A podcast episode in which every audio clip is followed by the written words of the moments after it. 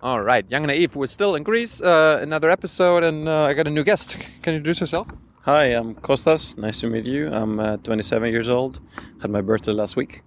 Uh, I'm running for. Thank you. I'm running for MEP. Uh, so uh, on the 25th of May it's uh, an important day for me.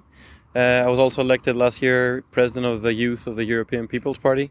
This is the largest uh, political youth organization in Europe right now, with uh, more than one million members. Uh, both German and Greeks are in it. Really? Yeah, so uh, we have quite interesting times there. I graduated from the Law School of Athens.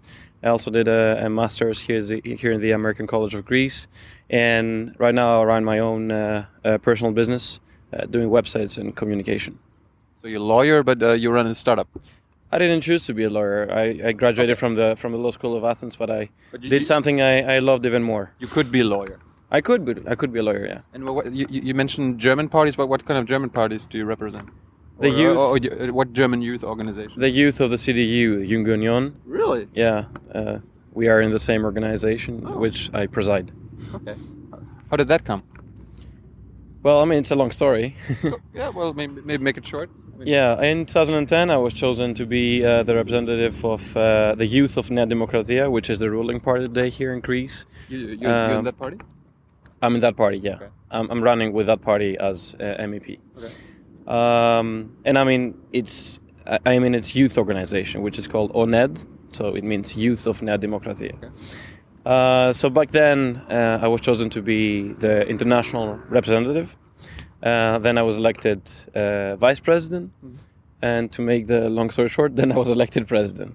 Why, why, why did, did you get involved in politics? I mean, why, why are you not uh, apathetic? Why, did, why did, would you just don't care about uh, politics? I mean, uh, I, I heard a lot about Greece is not doing that well, so why care? Yeah, I mean, this is isn't this the best reason to get into politics so that Greece does well? I don't know. I think it is. And when I was uh, 18, uh, I came back from the European School of Brussels, where I finished school, and I got right away into student politics here in the in the law school.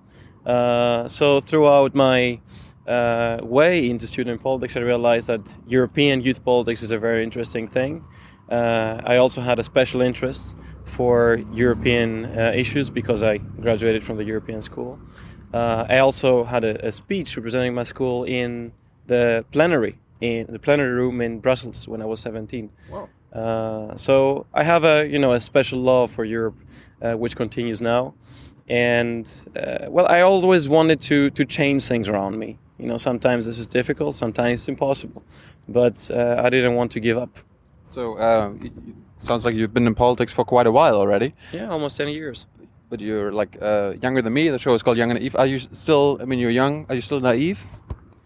I am more determined than ever today, and I think every day that passes, uh, I get more determination, and it comes with things that I want to change. So the more things I see and I don't like, and I want to change them, the more determined I am. Uh, naive uh, is someone who wants to change Europe. Naive, perhaps, um, but I think you know, from a philosophical point of view, there are two ways to to change the world. Uh, there's a fast one and a slow one. I think the fast one is terrorism, and the other one is politics. Uh, it takes more time. So you that decided against terrorism. Yeah, I decided against terrorism, uh, and I think you know politics is the correct one. Perhaps is more slow, uh, sometimes more ineffective, Mm. uh, but it's the right way to go ahead. And uh, I really want to do something meaningful in my life, uh, no matter if it's through politics uh, or through something else. So you you, said you you wanted to change quite a lot of things. Um, what what what kind of uh, things did you want to change, and where did you realize um, that you couldn't change that? Well, first thing I want to change in Europe is its bureaucracy. I think that uh, you know, watching uh, Europe's evolution since, let's say, the Maastricht Treaty in '92, um, uh, we saw Europe enlarging, but also becoming much more bureaucratic and uh, ineffective. So the processes that we go through now. I represent a youth organization that wants to to change radically uh, issues about unemployment, uh, about taxation, about small businesses, about education, about all these things. And every time we campaign in Brussels, and every time we uh, try to knock doors and and be a little bit annoying to politicians, uh, we find this bureaucracy in front of us. And I think, you know, if we who like politics and we trust Europe, we cannot change things because of, this, of this bureaucracy, then citizens will never be able to do it. And this is why uh, there's so much mistrust towards Europe. There is a lack of understanding uh, towards Europe. Mm. And this is, uh, in my opinion, the reason uh, why the European elections and the public opinion in the national realities is so much far away. Do you really think bureaucracy is the biggest problem of the EU? I think it has to do with uh, it, it is the root of many problems. So in that way, um, you know, if we fix the bureaucracy and we make a we create a simpler Europe that becomes more democratic and uh, becomes the base to to change things easier, uh, then citizens will be more involved. Then politicians will be able to do their jobs better, and it will be um, Europe will become more flexible in dealing with the challenges of the 21st century, which is clearly unable to do now.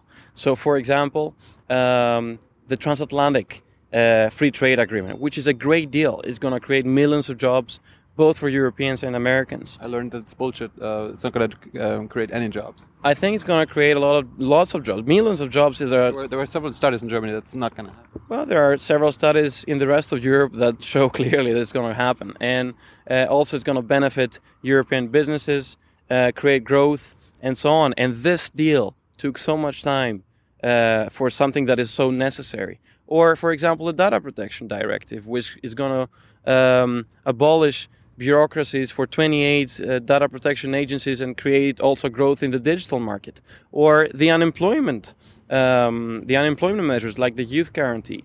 Uh, this took I don't know how for how many years gonna is being discussed now. And now going around Greece campaigning and speaking to regional uh, politicians or local politicians who are supposedly uh, responsible to um, uh, to get this money and, and create jobs for the young, uh, they don't even know about this program. And this is because of the bureaucracy. So, in my opinion, uh, it's fundamental that we make um, Europe much more simple, much more understandable, much more flexible for the changes that need that need to be in place. Um, do you consider the EU democratic? I think I, I think I replied to this one. I think um, perhaps you know on its basis it is democratic and it, Europe wants to be democratic. And perhaps uh, uh, sometimes, you know, this is the only thing we are discussing. But when it's so complicated, it's hard to understand if it is democratic or not. Right. And it's hard to understand how the system uh, can work democratically. You know, the European Parliament is the only parliament in Europe that has uh, incomplete competencies. And perhaps this makes incomplete our democracy. It doesn't have an opposition, for example. It doesn't have. Well, I mean, this is debatable. Um, they, don't. They, they can't elect uh, the EU Commission. Do, do, you think that's democratic? I mean, that's.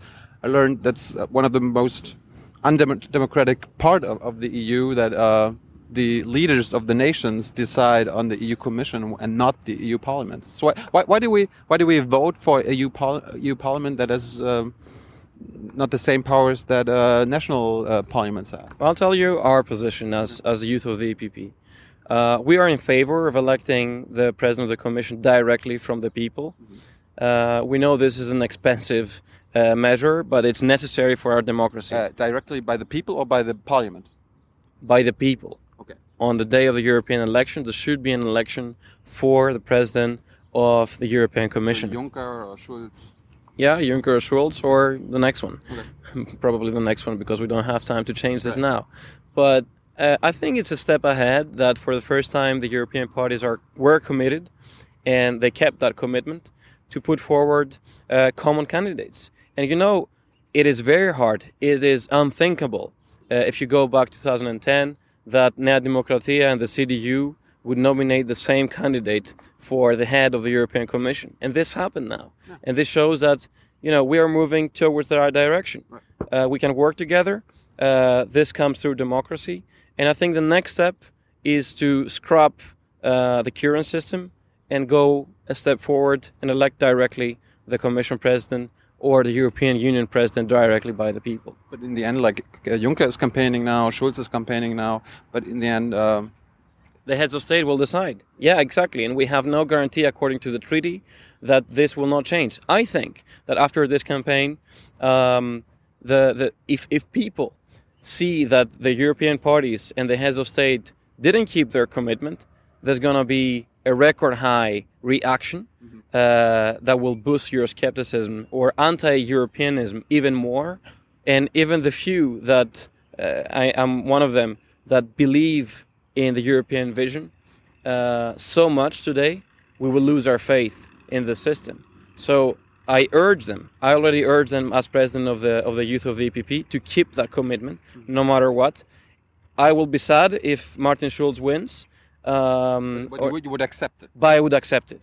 Yes, exactly. I think that Juncker or Schulz should be the president of the Commission and nobody else. Uh, you mentioned the European vision. What's what's your European vision? I think uh, that realistically speaking, um, I like to be both visionary and realistic. Uh, right now, Europe needs a lot of harmonization uh, and let's say federal structures, but not a federal political union at this point. I think that you know, well, but but we have uh, uh, the same currency. So if you have the same currency, you need a political structure that uh, controls it. Otherwise, you do. Otherwise, you, you can't have a currency. You do, you do. But you, you cannot, at this point, uh, like Europe is today, um, completely federalize uh, everything and centralize everything. But I think for, uh, you know, small measures like employment, um, everyday things that affect the life, the everyday lives of the citizens. We need to harmonize to so to help the, the ineffective bureaucracies also in the national realities um, and help Europeans to study abroad, work abroad, take their pensions abroad, drive, you know, put even if their plugs in, in the same hole, let's say, abroad to make their lives easier uh, so as to help them move um, move around. So if we move around uh, for the next decades, there will be a European identity, and people will start feeling more Europeans. Right now, they don't. So, so you're saying like Germans should uh, come to Greece, Greek could go to yeah, Spain, yeah. Italians go to. And Spain. my generation is to some extent used to that because of a very successful program called Erasmus. Mm -hmm. I think that uh, this generation, when it's going to become the decision makers, will have a completely different vision, a completely different approach towards European politics, and then we can speak uh, with real terms about a political union you're saying harmonization. Does it also mean like uh, maybe a European unemployment program, European pension system? There is a European unemployment program, but it's ineffective because still the, the main competences come down to the national bureaucracies. So I mean, uh, there, there, there, can't be an unemployment uh, system because I mean, in Germany, after one or two years, you still get benefits from the state. You unlike Greece, where after I think one year you one lose year. everything. Yeah, yeah, exactly. We need to, of course this has to become a reality gradually. We cannot change everything from one day to another. Mm-hmm. But yes, this is exactly what I mean. Uh, it's necessary that you or me, when we take our pensions, we can take it in whatever country we want. Yeah. I think this is uh, this is my vision. Let's say that your pension and my pension, uh, when we come, come from the same fund. Yeah, come from the same fund, or perhaps a coordinated fund. Uh, but it's unacceptable that, for example, uh, we have measures helping uh, people work abroad and in their country, but then there's it's almost impossible to to gather, um, you know, the, the the criteria or the uh, let's say the the things necessary to take your pension whatever you want. Mm -hmm. So uh, let's talk about Greece a little. Um, what party are you in? Nea Demokratia. It's a center-right party uh, let's say conservative. Um, I, I like to call are, it. Are they in power? I like to call it liberal conservative. Yes, they are in power in coalition government with the Social Democrats. Uh, uh is the is the major, but is the major partner. So we have the prime minister and the majority of uh, the ministries. Are those those parties who are responsible for the crisis? Well, I mean, since '74, uh, so after the dictatorship, there are basically two parties that ruled uh, the country. Is my party, Nea Demokratia, and the Social Democrat Party, PASOK. Um, so, uh, of course, uh, to a very large extent, both parties are responsible uh, for where we are today. and nobody's hiding it. Our prime minister is not hiding it. What he's trying to do is trying to change it, and this was very hard. Uh, the last years we had very, uh, very hard austerity measures, sometimes punishing uh, austerity measures, and this is why the the, the feeling of hate uh, was created towards, for example, Germany, and this is, you know, um, something that moves us away from a common European vision. I think now we're moving to the right direction. Uh, both Germany and Greece took steps back towards, you know, regarding their approach. And Did they stop the austerity program? on the on the institutional level, there is a very good relationship. This has to do, of course, with the reliability that was shown uh, by the Greek government since uh, 2012, when it took when it took power, and mainly by the sacrifices of the Greek people. They are the real heroes of the crisis, and I want to insist on that. the real heroes and victims. Yes, but heroes also, and victims, but also heroes. I want to insist on that word because it's because of them uh, that a few years from now, uh, your children and my children, if we have some, uh, will be able to live again in a prosperous Europe like our like our parents did. And the people who paid for that crisis, also I am one of them. My generation paid a lot. Uh, I think history will show that. But uh, coming back to your previous question, But, but, but hold on, are you saying that uh, those those measures in the last couple of years are necessary for uh, the future?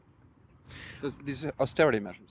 there were structural reforms that they were absolutely needed uh, to to be put in place because the state here was very ineffective. There was tax evasion to a very large extent. It's over now. Well, to a very large extent, yes, yes. There are measures that are working. Are, are the rich uh, paying paying the taxes? Yes, there are yes, there are measures that are working. There are people in jail. There are politicians from both parties in jail, and this is a very important measure. There are 700 million, um, uh, no, 70 million euros uh, taken from the government because of corruption, because of tax evasion and corruption, uh, that are given back to the people through other measures that are helping fixing uh, the the um the measures that were unjust. Uh, so this is something very important. You know, people are seeing that uh, the government is giving back uh, what it was unable to give them when it was the right time. This is one thing. The other thing is that, as I told you, corrupted politicians are in jail, and I expect more uh, to go in jail. The third thing is that there is a more effective system to pay your taxes, uh, and people are paying their taxes now. Uh, of course, there is room for improvement, and we need to work on that. Uh, but what we need to work even more is the tax system as a whole. I think um, right now the the system is too complicated. I am uh, I have a, a personal business. I would prefer to pay one percent more in taxes if I didn't have to go every month to my accountant and try to understand what exactly I'm paying and why. So I would prefer that you know we had a, a, a one-stop shop, let's say, logic uh, regarding paying our taxes once a year electronically, no bureaucracy involved, uh, no strings attached. Let's say. Is that too, so hard to accomplish? Good question. I don't think so. I think it needs political decisiveness. Uh, and the problem now is that on every level of the state bureaucracy, there are people who are blocking it. So the state is still People with interests. uh, people with, uh, I don't know, not with logic perhaps. Uh, so I think that, you know, this is very hard to change because it has to do with people, people's jobs and people's lives and people's mentality. So changing the mentality uh, here in Greece is fundamental to change also the tax system, the the education system, um, the, the the way people approach their jobs, and everything. So you know this is a, a long process. It's not going it's not going to change from one day to another. But we started, uh, I think, uh, in a good way. You were- saying giving back, but um, let's maybe talk about uh, taking away. Um, we talked to several people, uh, like the health minister and uh, social clinic people. Seems like almost now five million, four million people do- don't have health insurance anymore. Why was it necessary to take that away? Why, why, why uh, are there so many suicides now? Why is that? It's terrible, isn't it? And I think we we need to work very hard to fix not only the health insurance but also you know, uh, help people who lost their pensions and worked a, a lifetime for those. Uh, but of course, there would be things that are unjust in an unjust crisis that was not caused by our generation. Um, uh, you know, things like this But, uh, w- uh, would happen. but I'll our- tell. I'll but, but but our generation doesn't have uh, health. Many people don't have health insurance either. I mean, I mean, even in Germany, the poorest of the poor have health insurance. Why, why is that not possible in Greece? yeah, there's no money, and we need. And now there's a good There's step. no money. there's no money and now there, we made a very good step with uh, going um, you know exiting uh, the, the very strict uh, let's say framework of the memorandum um, in order to go to the markets and get some of our own money by issuing bonds this is this is something that people don't understand uh, because they don't feel in their pockets or in their health insurance but this but this will help uh, this will help uh, fixing uh, things like health insurance and unemployment benefits in the long term. I think uh, the health minister is doing a good job. Uh, the health bureaucracy again is very ineffe- ineffective.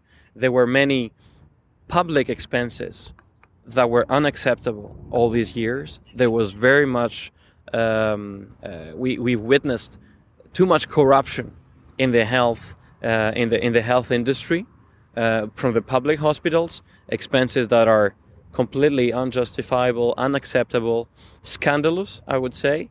Uh, and the first thing is to fix those in order to create the budget to give uh, insurance to those who, who, who need it, who really need it. The government is doing something very good now with the first um, uh, with the first part of the primary surplus. There is uh, a special aid of 500 euros to people who are in need, and of course, perhaps strategically uh, for the economy, it would be better to invest or do a long, uh, you know, a long-term program uh, that will create growth and jobs.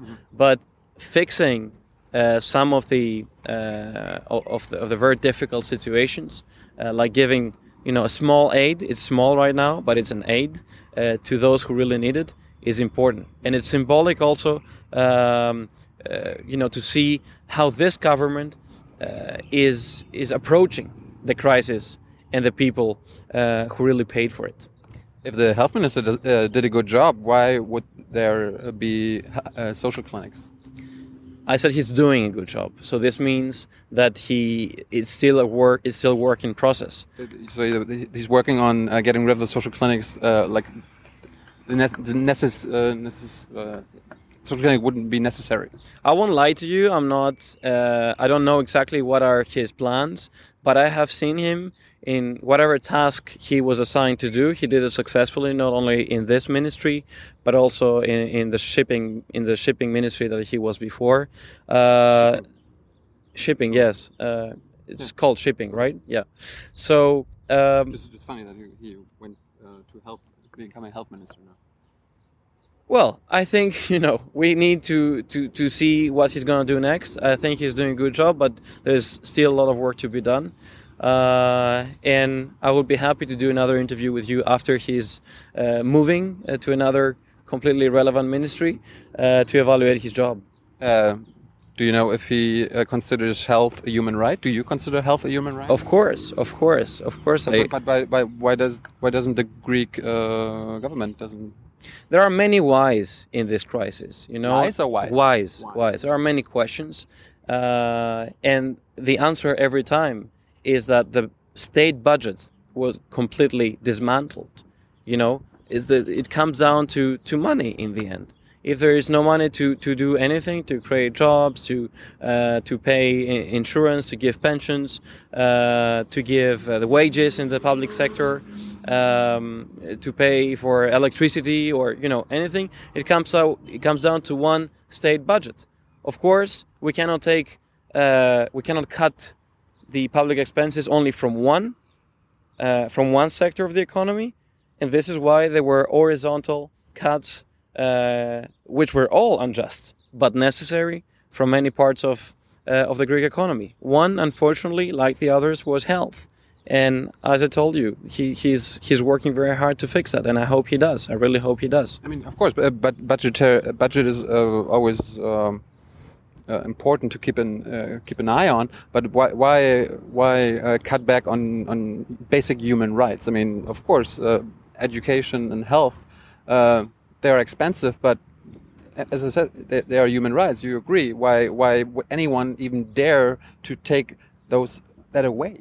I think Europe could give an answer to that, and since Europe also considers health a, human right, there could be a special aid uh, regarding those inefficiencies and, and, and those terrible situations. But they, but they, but they punished uh, Greece now. You, you said, uh, Greece was punished. Uh, is that a punishment that they, they take health insurance away? There's no framework today to fix that in a European way. Health remains national competence. Uh, so, so, make it a European competence. Perhaps, oh. perhaps. I'm not saying that you know this is uh, my final statement, but of course, you know, regarding human rights like this one, we need to examine uh, where they are kept because it's not only Greece that is in a bad situation; it's also countries in Eastern Europe uh, where poverty is is very high, and also we've seen uh, extreme um, examples in the south of Europe in the recent crisis. So, uh, perhaps regarding human rights, Europe could give the solution.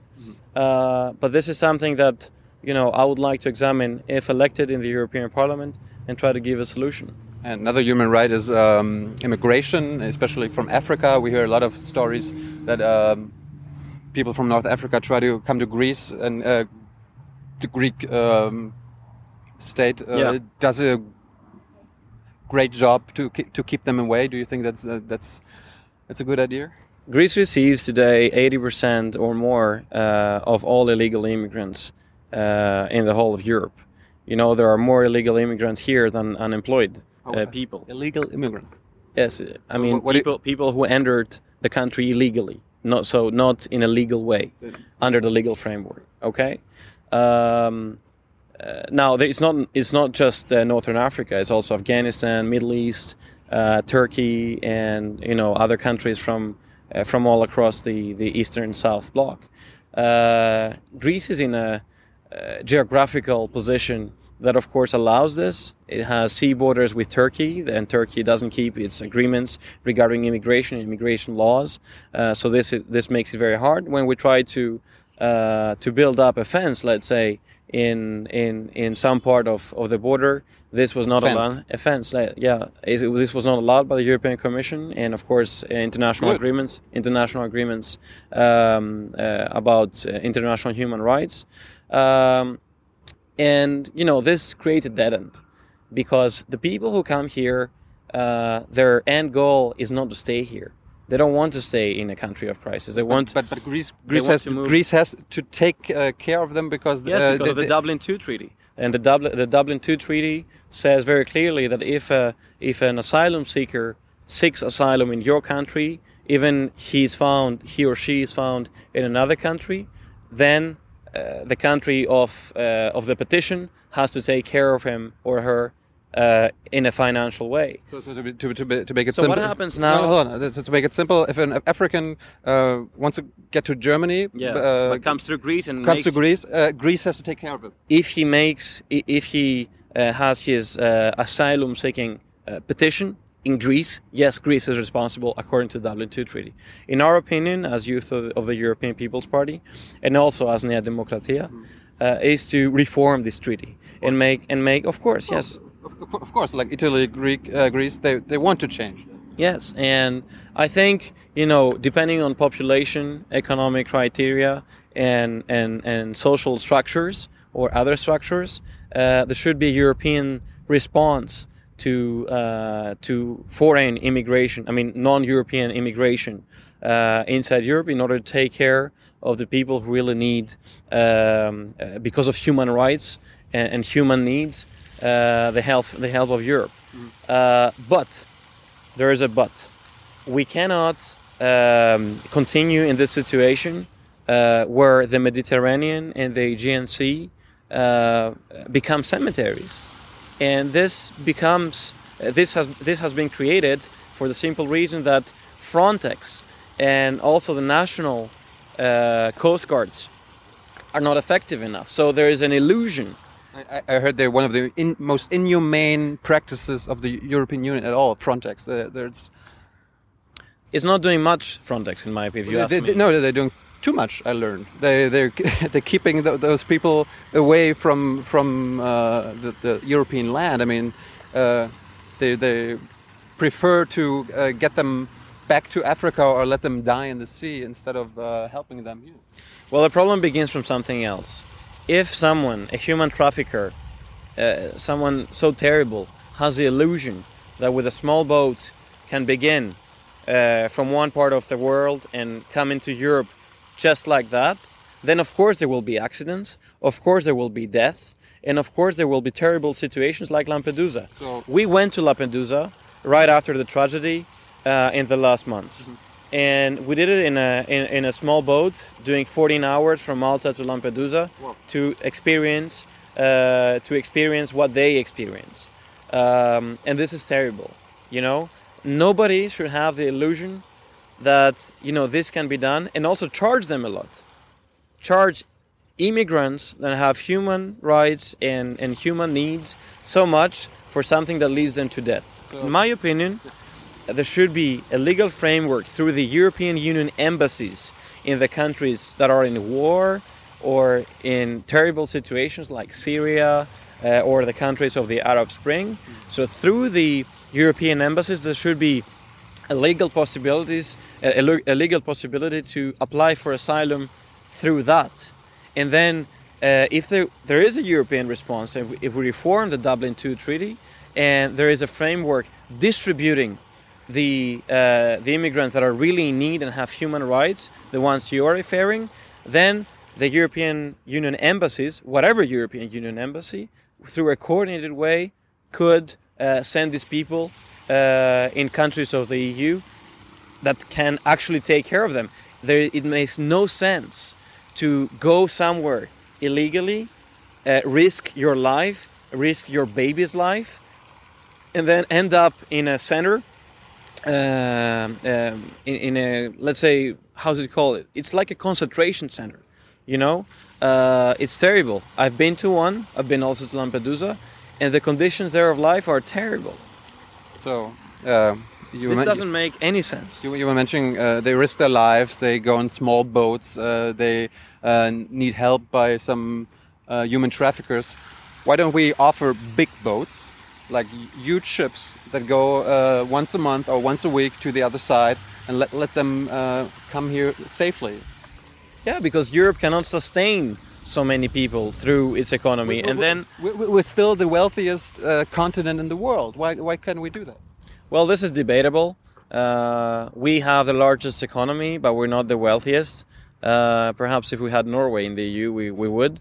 Um, but uh, realistically speaking, the European economy cannot sustain all these people. You know that Europe today gives 50% of the, the, the state benefits of the entire planet today. This is not sustainable. And if you see No, the- the- if you see, I'll, I'll, I'll give you an answer. Uh, we're here to give answers. And ha- half of the planet lives in the small circle in, in Eastern uh, Asia between China, India, Indonesia. So, you know, Well, they, they, have terrible welfare states. I mean, that, that's isn't that one European accomplishment? To we say? have a non-sustainable welfare state ourselves. And it, we, can, we cannot even sustain the people who already live in Europe. But why, why, why, abolish if it? we- why, why abolish it? Why, why make it uh, worse than it was? Because we need to make it sustainable. We need to take care of our of our generation, also and the next generation. Well, the but- way but the way our generation is, is also in Africa or uh, in, the in way Asia. the way things happen now you say we live in the in, in the biggest economy uh, in the world but my generation will not have a pension if we continue like we are today is this isn't this a human right i think it is pension. i mean if you work for for your entire life you are uh, eligible to also uh, die in a decent way No doubt. no doubt, of course. So your generation, my generation, um, I mean, we are in the same generation, will not have a pension the way things go now. We need to make this sustainable. And right now, if we want to be realistic and keep our feet down to earth, Europe cannot sustain more people coming from the outside, not because we are not human, not because we don't want to help them, but because we are unable to help them. And this is promising something that you cannot do is even more terrible um, than doing it and then kept taking it away. So you say first we have to take care of ourselves, um, take care of the mess we, we created, and then um, be open to others. I say let's take care of all the people we can, but let's not promise more than we are able to do. Okay. And um, let us know when, when, when next time you're in, in Germany, maybe, or maybe we'll come to Brussels after the elections. And uh, Yeah, why not? I will. do, do, do you have a good chance to uh, get into the European Parliament? I really don't know. You know, it's it's not measurable because it's the first time uh, that we apply this system. I think it's very good that for the first time the Greek citizens will be able to choose who represents them in Brussels. Uh, before that, it was just a block list. Um, and, and this is very good in a democratic way. But since it's the first time we have a, uh, you know an electoral system like this taking place in the whole of Greece, so not just in one constituency, uh, you hear numbers now and then um, that are completely different. So I don't think it's measurable. I, I, I hope I hope I uh, I I organize a useful campaign. I don't want to campaign just because I'm young or because of my age. Uh, I want to show seriousness, and mainly I want to uh, have the opportunity to showcase uh, the the examples and the propositions and the successful uh, changes that we implemented as youth of the EPP on the European level. Thank you very much and good luck. Thank you.